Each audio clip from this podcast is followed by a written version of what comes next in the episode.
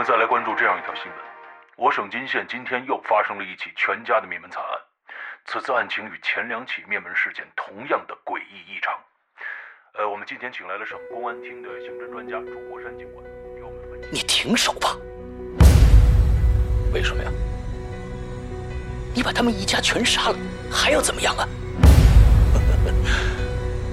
他们不该死吗？可甘家宁已经死了，你现在的复仇还有意义吗？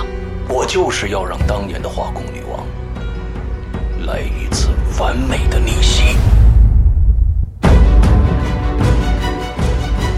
精心策划，完美布局，时间与空间的轨迹。中国本格推理新生代先锋人物紫金陈代表力作，《鬼影人间》最受期待年度巨制《高智商犯罪》第二部《化工女王的逆袭》。二零一四年十二月二十四日，圣诞前夜，《鬼影人间》官方淘宝店及苹果 APP 火热上线。你简直就是无药可救了，就为了你的畸形的爱情吗？没错，爱情是我的毒药，也是我的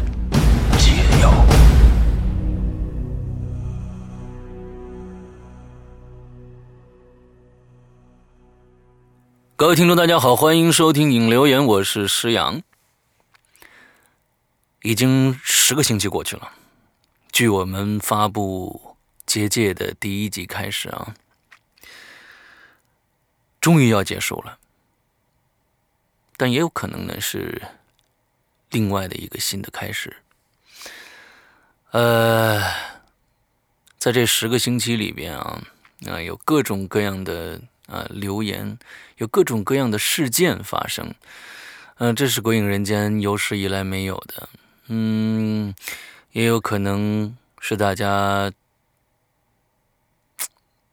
没有明白这个故事在讲什么，也有可能是大家明白了这个故事，去参与了这个游戏以后产生的一些幻觉。总之吧，可以跟大家报告一个好消息，我已经找着他了。呃，我确信明天晚上，也就是星期二的晚上，我可以。我可以跟他见到面。到了星期三的晚上呢，在这跟大家说一下《鬼影人间》《鬼影重重结界》的最后一集，我们将采用一种史无前例的一种播放方式，这大家大家要记好了，大家要记好了，我们将采取直播的方式。结界的最后一集，我们将采取直播的方式跟大家互动，好吧？这可能是在任何的平台上你们都可能找不到的一种游戏方式吧。那么具体怎么参加呢？大家记好了啊，周三晚上七点钟。十九点钟啊，也就是十九点钟，大家来 YY，YY 号是幺七幺九五九六二。再说一遍，YY 的号是幺七幺九五九六二。希望大家准时到啊，因为我们可能到时候会开一个专门的一个一个房间来听这个。嗯，你到时候来不一定。呃，能进得来啊！希望大家提早一点吧。呃，六点多，六点五十，六点四十五就来。呃，那上不了 YY 的同学怎么办呢？我希望你们还是来听现场。呃，我嘱咐晴雨了啊，让他呢，呃，我们之间我们会下一个软件叫 Sound Transfer，这样的一个软件。嗯。我在这边实时的说话的声音全部会被这个晴雨那边录下来，也就是在 YY 上的一切的情况、直播的情况全部会被录下来。之后呢，他晚上会上传到我们的空间里面去，我们的免费平台上，大家都可以听得到了。那就，所以我不晓得会不会这个会删什么东西啊啊！但是希望大家来听现场吧。OK。那么届时，参加直播的同学啊，不单能听到姐姐的真实面貌，而且还能得到一个惊喜。希望大家都来参加，好吧？呃，我们上一期留的这个话题啊，叫“走夜路，你遇见过什么？”OK，那我们今天来念留言啊。我从里面挑出了几篇，我看到了有一些还挺好玩的。嗯，第一个留言的听众呢叫腐乳拌豆腐啊，他说啊啊嗯啊啊，说到夜路，之前出租车那期讲过一个，现在想想很适合放在这一期啊。估计估计大家不会介意我循环使用故事吧？哈哈哈哈！可能那期那一次我没有用你这个故事啊。他说那是一个。叶飞叶飞，呃，我可能太兴奋了，嗯，压制一下啊。那是一个夜黑风高的夜晚，我和我的闺蜜在看完一场晚电影、晚场电影以后啊，开车回家，路上两个人又累又兴奋，这是什么意思？我都达不到这种状态，又累又兴奋啊。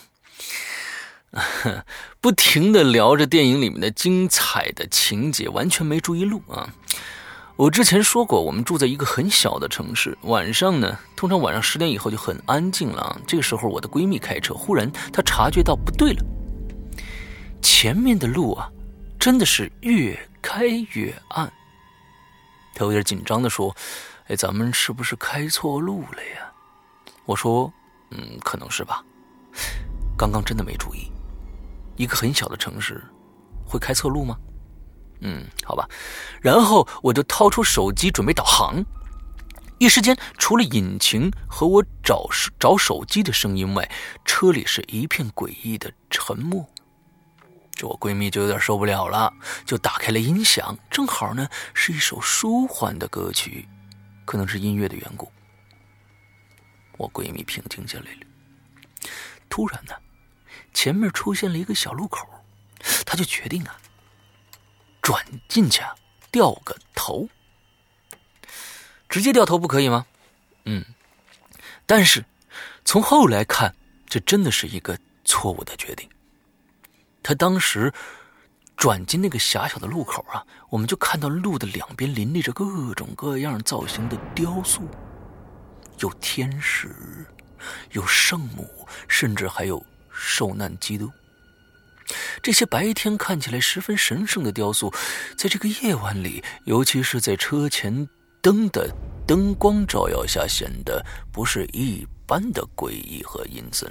嗯，我觉得不见，不光光是啊，这个西方的基督教啊、天主教这些雕塑，你试试半夜你照一个照一个佛像啊，嗯，用一个诡异的光束照过去啊。也 也不见得有多祥和啊，嗯，呃，似乎是为了调节气氛啊，我闺蜜干笑了两声。难不成咱们进雕塑公园了？我没说话，因为我在这个城市比他久，我知道没有公园会立这么多天使雕塑的，除非是墓地。我在这儿想问一下啊。在国内，一般的墓地基本不会出现基督教的这种雕塑啊，基本连雕塑都没有啊。有有一些就可能石狮子什么之类的。你难道是在一个外国的小镇上吗？嗯，好。为了不吓他，我保持沉默。但是接下来的一幕让我后悔没给他做好心理准备，因为车终于开到了一片空旷的地方，车前灯的光束正好打到了前面的一个。石棺上，而这个石棺似乎年代久远了，很多地方都裂开了，隐隐中似乎有黑色的液体从裂缝中渗出来。这时好死不死的。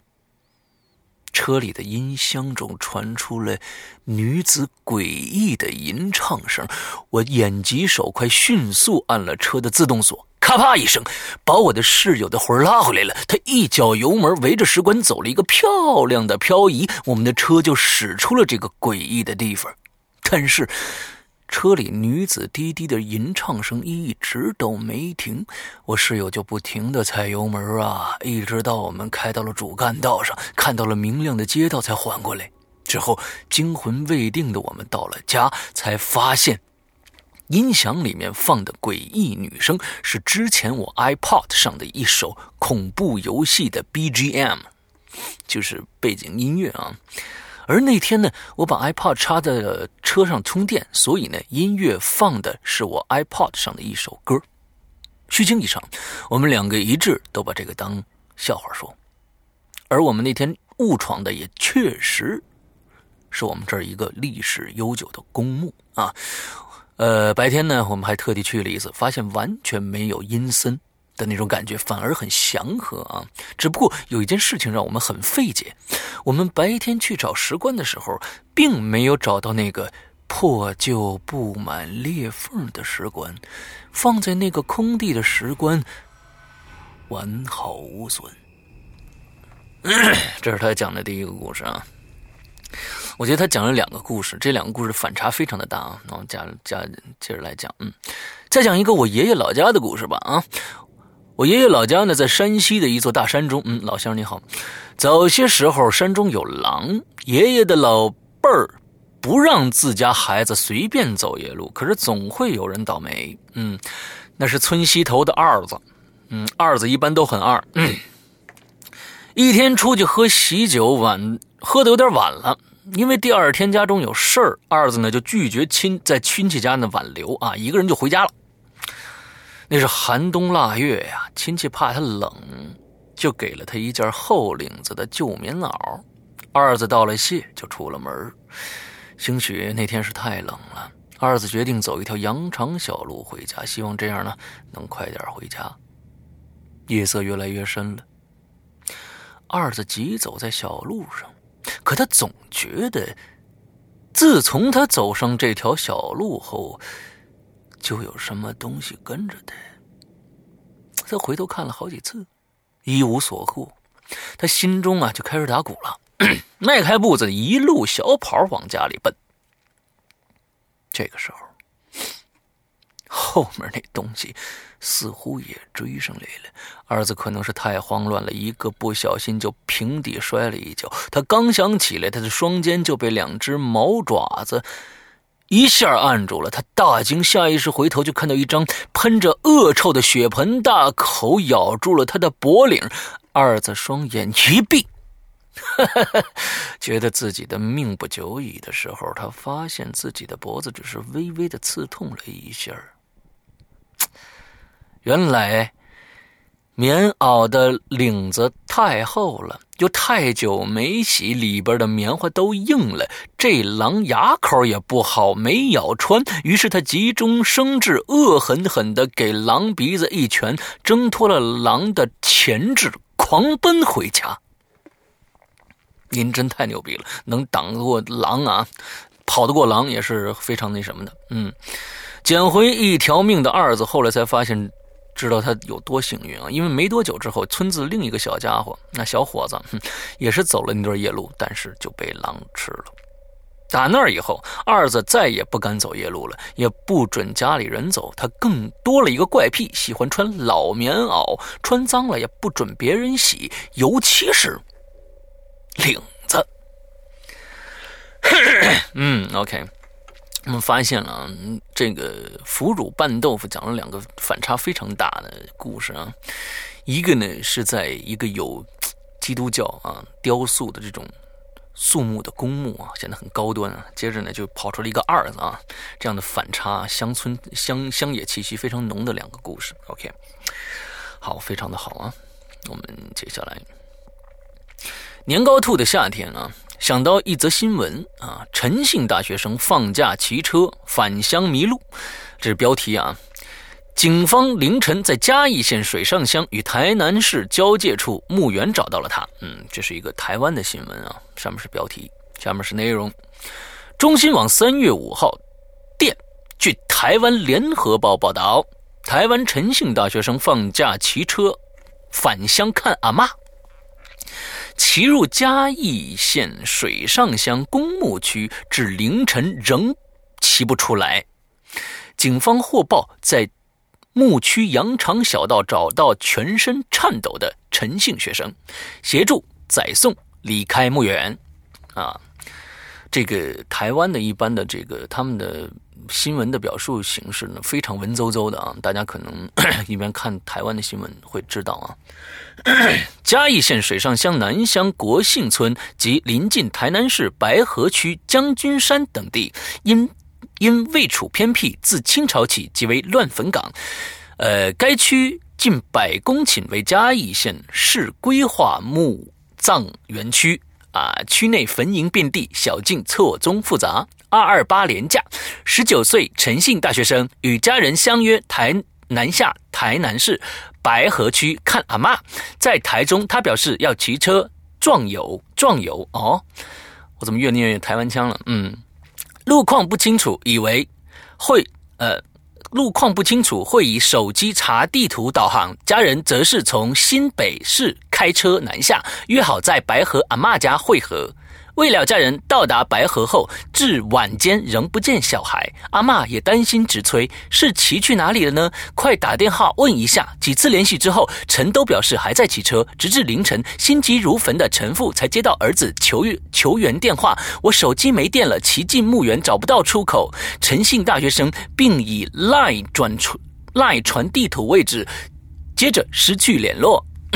陈父开车至将军山附近墓园寻找，但见墓区阴冷、阴暗黑、阴冷，伸手不见五指，路径错综复杂。他生怕自己也迷路，至凌晨二时许向警方报警求救。嘉义县水上警分。水上警分局中庄派出所警察获报后，依地图资料及巡逻经验分析，诚信大学生因位 因位于嘉嘉义市第一公墓区与 将军山一带，警方立即在家属寻找中在羊肠小道。呃，荒烟蔓草墓园旁，发现陈扶着单车站在路边，身体因受到惊吓不住颤抖。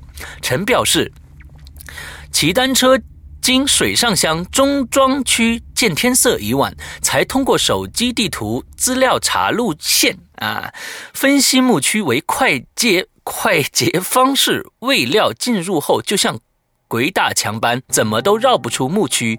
天黑后，四周环境越显惊悚，在疲精疲力尽下，才打电话求助。他感谢警方协助，并表示下次走快捷方式，一定会先问问当地人。中心报，嗯，好，OK。嗯，鬼打墙了是吗？嗯，我是他那后面还写了，我是很久没有冒泡的卷卷啊。顺便问。主播大人，第六季大概什么时候出？八班等着呢。哈哈哈哈第六季啊，跟大家这么说一下吧。嗯，第六季会在六月中旬提前在 APP 和我们的淘宝上开始售卖，在六月底会在 APP 呃我们的免费平台公布。呃，前十集的内容当然是隔周更新啊，十集，也就是二十周的时间。嗯，呃，还有很多人问这个黑白配啊，黑白配会在我们会在未来的三个月到四个月之内，每一每一个月都会有新品上架。嗯，我们前期一直没有新品，我们好像是从三一月份一月份的开始啊，一直到现在都没有新品发布了，对吧？好像我看那个记录是啊，嗯，所以呢，从六月份开始，七月份，七月份会在中旬的时候会上黑白配，八月份的时候会有这个，嗯，我记得是，我记得是九命猫啊，再往后还会有各种各样的新的东西，而且，嗯，第六集还会有一个惊喜给大给大家啊，完了之后。大概就是这样的一个情况啊，希望大家嗯知晓一下。不过呢，嗯，也有可能在周三以后，所有的变化都会变了啊。好，我们接着念后面的，嗯，好，叫人人忍认扔，是吗？你在考考国外人的这个四声吗？人人忍忍忍扔啊，OK。主播好，嗯，我是在坐月子的时候跟孩子一起听的《鬼影人间》。你这个习惯非常的好，嗯。到现在四个月了，当时听了就特别激动，想来留言，因为从小到大在我身边发生的这种灵异事件实在太多了，我必须要拿出来跟大家分享一下。上面下面的事呢，也是因为走夜路被跟上的故事。好，在我读初中的时候啊，我的三外婆给我妈来了个电话（括弧住啊）。外婆的姐妹呢，我都称之为外婆，共有四个外婆。亲外婆呢，排行是老大啊。这个三外婆给我妈来电话说，她病了，要来城里看病，希望呢我妈能陪她去医院。因为我妈呢，这个开店一时半会儿啊抽不出时间来，就让三外婆来店里。当时下午啊。他就来了，呃，sorry，看串行了，嗯，当时呢，他下午就来了。括号啊，简接下来呢，我就简称三婆吧，方便区分啊。我看三婆啊，坐在那儿啊，痴痴呆呆的，我就问她哪儿不舒服，她说她好几天没吃饭了，吃不下去。我说呢，那晚上我给您熬点粥给您喝。行吗？明天啊，周末我陪您去医院。当晚呢，我是和三婆睡的。快到凌晨的时候，三快到凌晨的时候啊，也就是没过零点快到凌晨的时候，三婆突然坐起来，满头大汗，说她做了一个怪梦，梦到一个老头告诉她。你没生病，只是你的一个魂魄被抓走了。只要把那个魂魄找回来，就没事了。听到这话，我着实吓了一大跳。但安慰啊，这三婆呀，去看一下就好了。第二天呢，我们就去了医院，医生把他里里外外都检查，检查了。得出的结论呢是食物中毒。当时我就头皮发麻了。三婆已经好几天没吃了，就算有食物，顶多是几口小米粥，怎么可能会食物中毒呢？再想到那个梦，难道医生啥都查不出来，随便给了一个结论不成吗？回到家。我告诉了妈妈，妈妈立即打电话给大外婆，也就是亲外婆，应该是啊。（括号大外婆是信基督的。）大外婆呢，让我陪着三婆去二婆家。嗯，他随后就到，在二婆家呢，大家都在商议到底得了什么病。之后又去了小诊所，给三婆挂点营养针。大家知道营养针啊都非常小那一瓶啊，就那么一小一瓶啊，平常半个小时就挂完了，可三婆却足足挂了三个小时才挂完。到了晚上睡觉的时候，三婆不对劲了，一会儿冷一会儿热，冷的时候呢，我们要帮她盖三条棉被；热的时候，就一条一条的帮她拿去。最糟糕的是，居然大小便失禁了。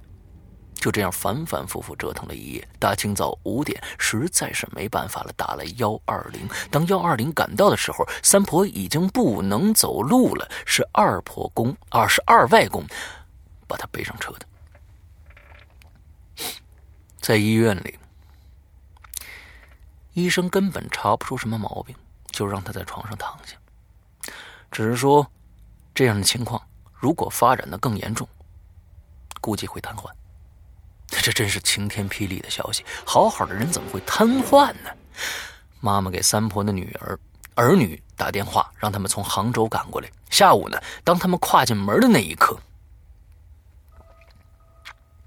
三婆突然变得恐怖起来了。我真的不知道用什么词儿来形容，只能说是恐怖吧。他的眼睛睁得老大，感觉就像乒乓球一样要跳出来一样，嘴里一直发出怪声，就像野兽般的嘶吼声，同时还伴随着磨牙，整张脸都扭曲了，手还在不停的动着，简直太恐怖了！真的这辈子都不会忘记。就这样持续了一分钟，纳闷突然想到了什么，就去问外婆：“刚才怎么了？”三婆说。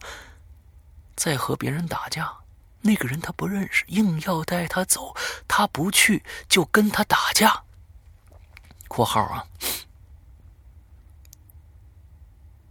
他是女字旁的他啊。）妈妈接着就问三婆的生辰八字，三三婆就开始嘶吼，我能用丧尸来形容啊，嘴角就差点出，差嘴角就差么点血了。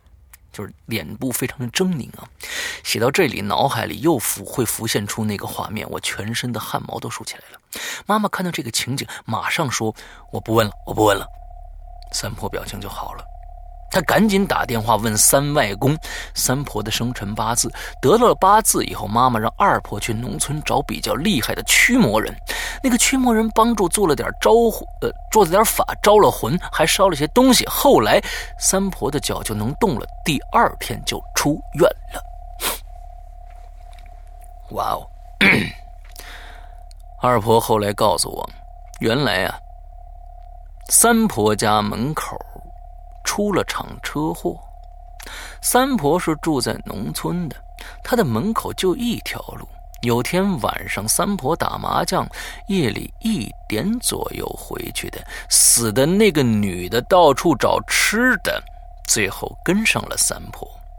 刚开始，三婆狂吃了两天。之后就变得不吃了。他想把三婆那个女人想把三婆带走，就出现了三婆跟别人打架的场景。好在我们发现的早，哎，我就很疑惑，我老妈是怎么知道的？老妈告诉我是拜我所赐，因为家里的鬼片让她想到的，是想到那个驱驱魔是吗？嗯，OK。啊，那这也算是这个乱投医的一种行为啊。嗯，OK，呃，还真管事儿了。嗯，到现在十几年了，三婆的身体一直很好。主播看完啥心情？这都是我的亲身经历。以后有机会再来说说别的。最后祝鬼影这个节目越来越好啊，越办越好。OK，好的，那个真的多想听听你这样的亲身经历的故事啊，非常牛逼。好，下一个名字叫 H S Dogs Dog F 啊，H S Dog F，嗯，说一件加了工的真事儿，OK，能不加工吗？嗯，我晚上有遛弯的习惯。有一天呢，我吃完晚饭出去散步，可能是月亮太迷人了，我散步的时间就长了一点。你好浪漫啊，嗯，回过神一看表就十点多了，赶紧往回赶。为了抄近路回家，我走了绿化带那条路。我们家附近有个绿化带，种了许多的树，还长着不少的野草。绿化带外边比较热闹，但是里面却不知道为什么甚少有人经过。我偶尔会经过那里，比较清静。可是那天呢，路灯路灯竟然坏了，白天的不显着，到了晚上视线昏暗，还好有月光，总不至于总总不至于看不到路，但总感觉有一丝阴森恐怖，我觉得不太舒服，便加快脚步，快点走出去。到前面呢，我看到一个很年轻的男子，搂着一个女。那女的呀，在他怀里面哭。我觉得可能这小两口闹别扭了。这个时候的人呢，情绪是非常激动的，容易伤及无辜。我赶紧赶紧走为妙啊！你说是谁情绪非常激动？是那女的情绪非常激动是吧？OK，我目不斜视的啊，注意这几个词儿。我目不斜视的从他们身边走过去，刚走过去，就听到背后一声。暴吼！看什么看？我回过头，那男子横眉怒目，手指着我，还没放下来。我顿时莫觉得莫名其妙。谁看你了？我一直目不斜视的走啊，连头都没回，谁会看你啊？我觉得呢，他心情不好，没说什么，继续走。刚走了几步，看什么看？我又听着那男子大喊一声，我更觉得奇怪了。嘿，这男的不会故意找茬吧？谁看他了？失恋有产生幻觉的这种后遗症吗？我又回了一个头，那男子依然是我第一次回头那样子，怒目圆睁，手指着我。我有心想去理论，那一想，多大点事儿啊，没必要，就当没没听见，继续往前走。这之后啊，就没声音了。我觉得这事儿也就过去了。结果呢，在我快走到绿化的时候，呃，走出绿化带的时候啊，就突然听见背后一声非常清晰的声音，像是贴在我耳朵说话一样。他说：“你看什么看？”把我吓了一大跳。我下意识的想到，该不会遇到……变态了吧！我连头都不敢回，赶紧一路小跑回到了家。好不容易回到家，浑身冷冒冷汗直冒，冷静下来，冷静下来，越想越不对劲呢。我经过的时候啊，我明明看见一个女生，她在在她的怀里哭呢。可是后来我两次回头，我根本就没看到那个女。人的身影，只看到她一个人。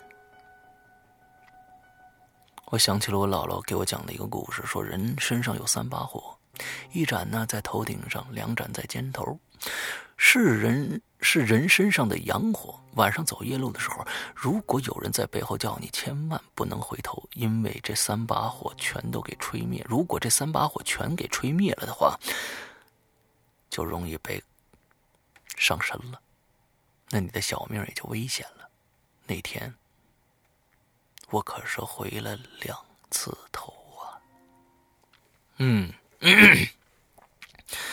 这个也有人说三把火嘛，不要拍在晚上啊，不要拍别人的肩膀，说拍了别人的肩膀，就把人的一这个一盏洋火灯啊，就给拍灭了。这个时候，那个人也千万别回头。嗯，好。嗯，下一个听众叫窗根是吗？窗根九三是吗？嗯，好吧。呃，终于碰上我能说两句的话题了，但是这个这个话题好像跟走夜路没有什么大太大的关系啊，但是挺好玩的，我跟大家念一下。那次经历呢，其实也不算是走夜路，但是也可以说一说亲身经历，有点恐怖，但后来反思又觉得悲伤，感慨颇多。即使奇怪的诗阳科不读到我的故事，也希望大家看后能多思考一些什么。奇怪吗？我过了周三就好了。零八年夏天，我初二那一年的暑假，姐姐正好是大三暑假啊，姐姐正好是大三暑假，因为爸爸常年在外地工作，一年也就回两三次家，所以呢。我们俩决定趁这次假期去陪陪陪爸爸。去了以后呢，爸爸自然是很开心的，到处带我们玩，带我们吃。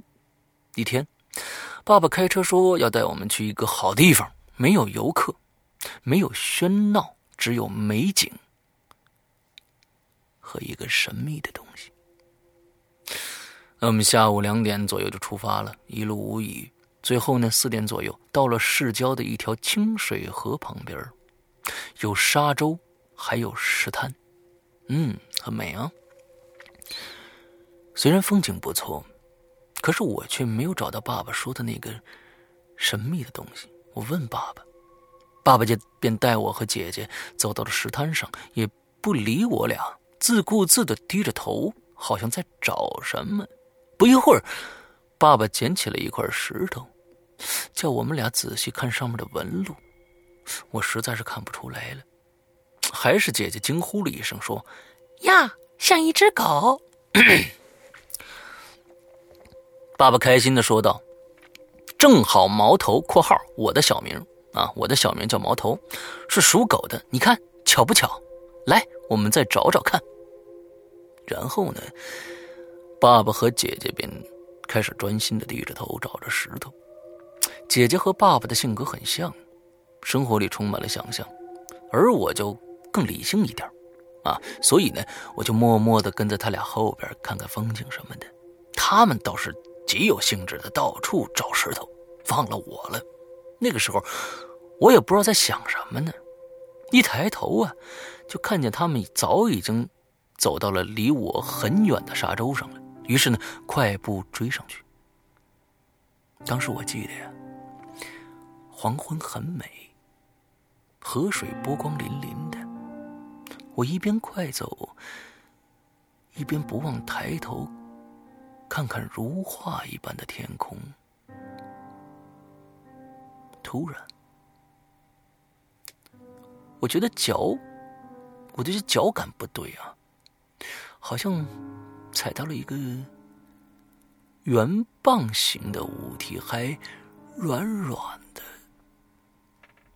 虽然是沙洲，但我脚下应该是坚硬的碎石才对呀。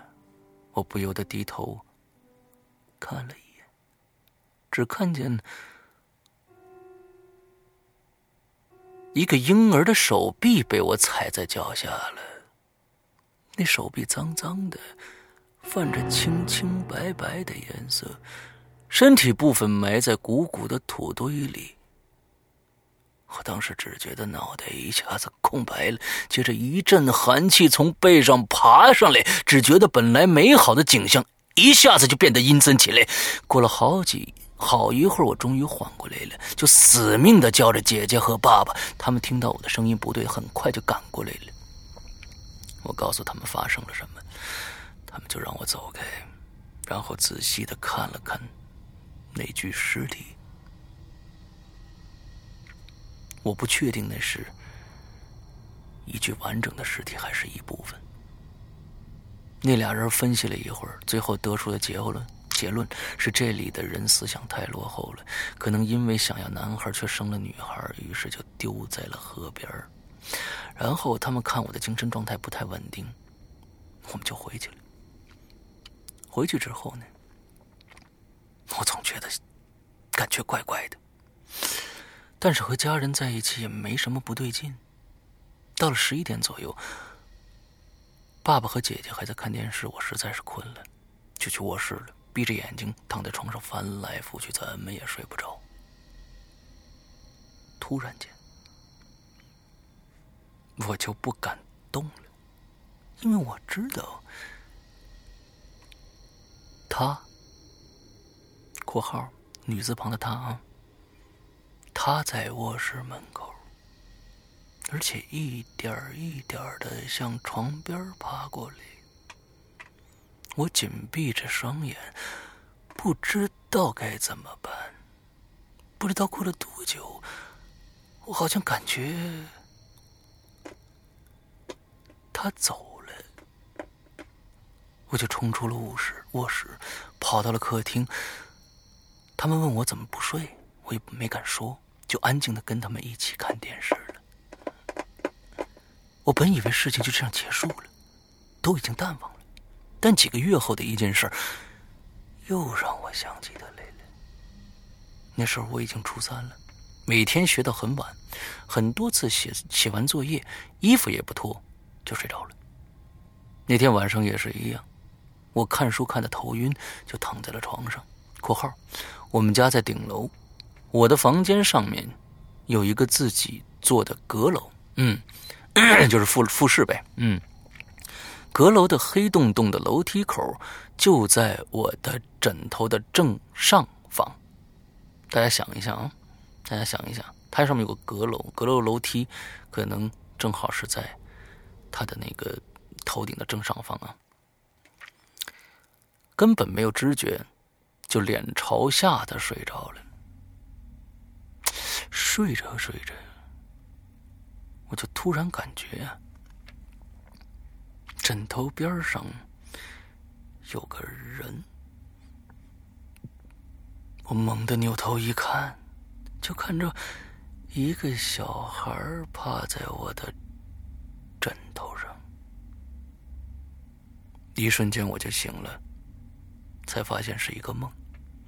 但我想起来了，但我想起了那个已经淡忘的他。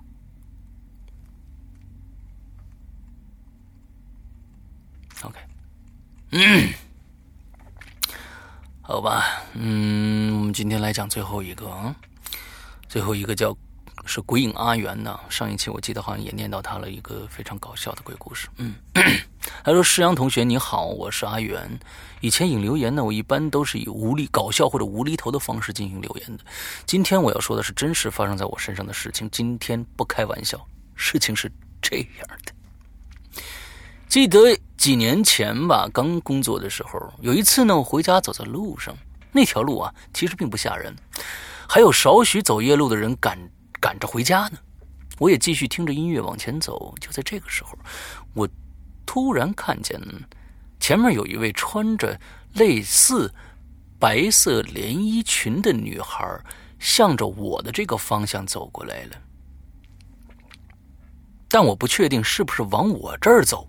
感觉上呢，应该是很漂亮。我继续往前走，然后我确定，这位穿白色连衣裙的女孩是面带微笑的向我走过来。当时啊，我有种莫名的紧张感，因为背后感觉有一丝凉意。走近以后。我感觉啊，这姑娘就像是画出来的一样，很漂亮，但很诡异，让我身后这丝凉意更冷了。他突然对我说：“你好，请问最近的厕所在哪儿啊？”这问题问的真的是，嗯，我就回答了。就在前面左拐，并且我指了指他身后的方向，他身后的方向，大家注意了啊！我是指着他身后的方向说的。然后呢，他对我非常诡异的笑了笑，说了一声谢谢，就和我擦身而过。我正想回头说不用谢的时候，突然我感觉脑子停顿了，因为那姑娘不见了。而且我给他指路的方向是他的后方，他为什么还要和我擦身而过呢？还有两个疑点：第一，他要找厕所的话。我前面有那么多路人呢，他为什么不找，偏偏找我呢？第二，那时候的气候还不算夏天，他为什么要穿白色连衣裙呢？而且这样的气候，这样的打扮，在夜色里应该非常引人注意呀。但是我回想了一下，路上竟然没有一个人注意过他，好像就是，好像就我看到他一样。所以我一直在想，那天是不是真的遇到一些什么东西？但是他是没有恶意的，因为之后我没有发生任何奇怪的事情。OK，好啊，这个故事其实挺可怕的。我觉得这里面的可怕呢，在于那句话，我感觉这个姑娘就像画出来的一样，这是这里面的精髓啊。呃，前几天看了一个非常有意思的一个小短剧，也是讲在路上的事儿。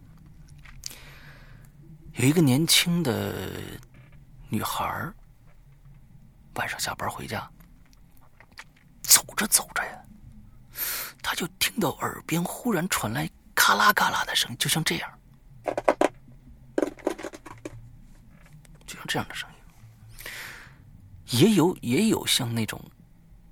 是嘎巴嘎巴的声音混在一起。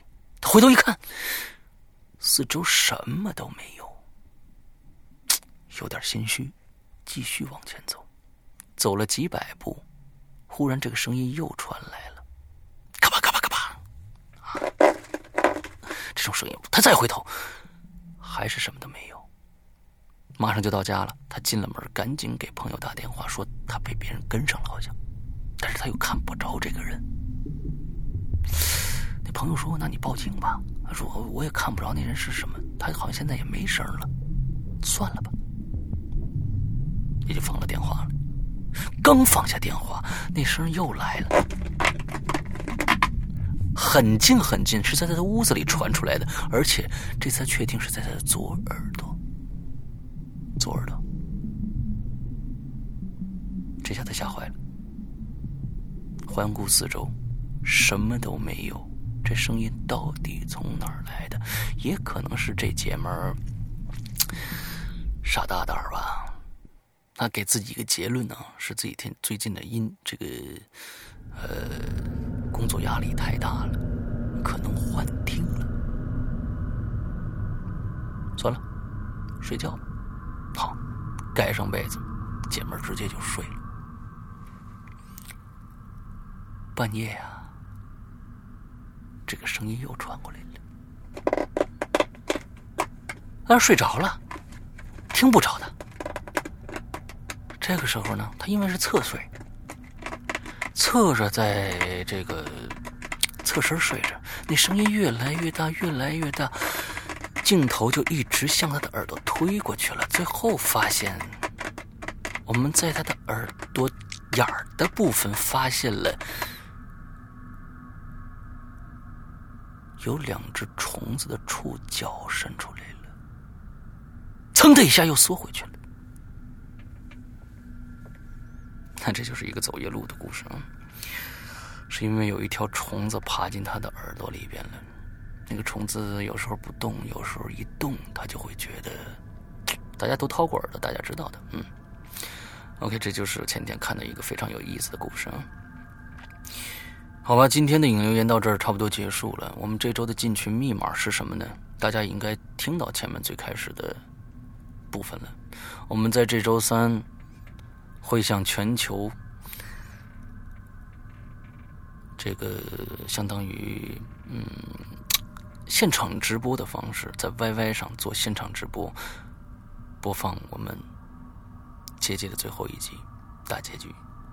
哈。为什么要用直播的方式呢？到时候大家就知道了。所以，我们今天的进群密码就是我们的 YY 平台的那个号是多少？只要你能把这个号写下来，就可以进我们的 QQ 群了。有很多同学问你们的群号是多少，大家真的是可以，嗯，因为现在是互联网时代了。真的，互联网时代了，QQ 谁都用，对吧？它有个搜索功能，呃，功能，对吧？你搜索上面就会有“鬼影人间”官方 QQ 群几个，你只要搜索“鬼影人间”就行了。你找那个“鬼影人间”官方 QQ 群，就可能进，就可以进群了啊。好吧，今天的节目到这结束。嗯，我也累了，大家也累了。唉，十个星期了，加上现在已经十一个星期了。终于可以结束了，我相信，周三结束了以后是一个全新的开始。拜拜。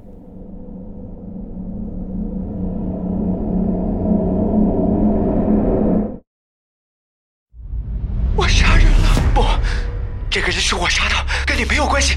这个人是我杀的，一个死者都叼着一根利群香烟，而且这个字条上还写着“请来抓我”。别慌。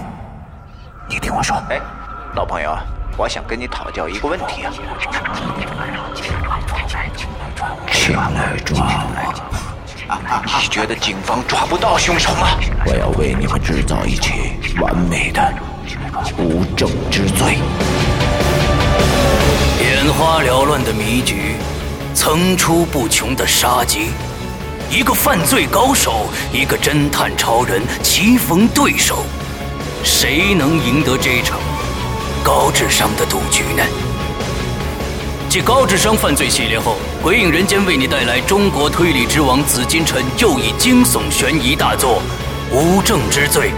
二零一五年二月十三日，《鬼影人间》苹果 APP 及官方淘宝店火热上线。什么？你杀人就是这个目的？